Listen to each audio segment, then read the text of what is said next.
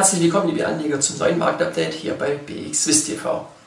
Die neue Woche, die hat positiv begonnen aufgrund guter Vorgaben der amerikanischen und asiatischen Märkte. Die Amerikaner haben ja letzte Woche im Dow Jones über 26.000 Zähler geschlossen und im Nasdaq gar auf neuen Rekordmarken, äh, während es auch ja, trotz neuer Rekordzahlen gibt, nämlich bei den Corona-Neuinfektionen. Aber positive Wirtschaftsdaten und gute Nachrichten von Gilead Sciences und deren Medikament Remdesivir, die haben eben dann stärker gewirkt und die Märkte steigen lassen. Äh, der SMI ist heute, wie gesagt, auch positiv gestartet. In der Zwischenzeit sind wir jetzt etwas zurückgekommen. Äh, wir pendeln so um die 10.240er Marke. Nestle und Novartis, die bremsen mit leichten Abschlägen, während der größte Gewinner Adeco heißt, mit 2% plus. Man profitiert von Kurszielanpassungen und positiven Analysteneinschätzungen. Auch bei den Gewinnern dabei sind die Uhrenhersteller Swatch und Richemont. Richemont wird uns ja diesen Donnerstag noch ein Trading-Update geben für das abgelaufene Quartal oder auch Halbjahr. Ähm, die Marktteilnehmer werden sich nun dann also in Wartestellung begeben für die Berichtssaison und sich diese Woche noch mit Wirtschaftsdaten und aber auch Stimmungsindikatoren auseinandersetzen. Das ist beispielsweise für morgen der ZEW-Index, der wird für Deutschland und die Eurozone gemeldet und Experten gehen davon aus, dass weitere Verbesserungen bei den Umfragewerten stattgefunden haben.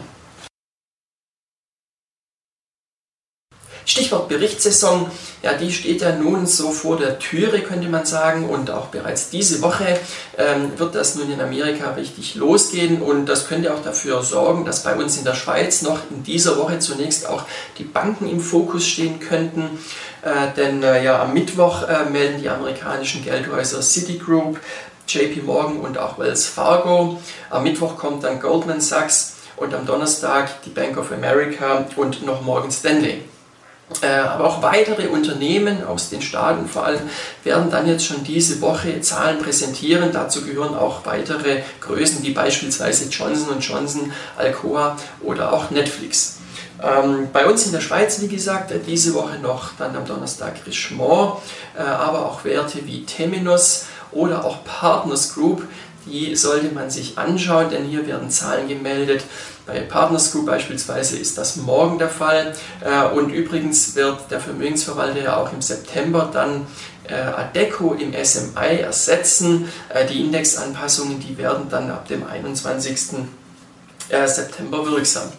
Ähm, was die Berichtssaison grundsätzlich angeht, so sind die Marktteilnehmer voller Hoffnung, dass uns positive Überraschungen präsentiert werden. Ähm, zum einen würde das dann ein bisschen erklären, warum die Märkte so ja recht stabil sind oder auch gut gestiegen sind in den letzten Wochen und Monaten. Äh, und auf der anderen Seite sind ja auch die Schätzungen zum Teil sehr stark zurückgenommen worden aufgrund der Unsicherheit. Und insofern ist auch dann wieder positives Überraschungspotenzial vorhanden. Ähm, wir werden auf jeden Fall hier bei BXWIS TV mit dem Marktupdate dabei bleiben und dann darüber berichten.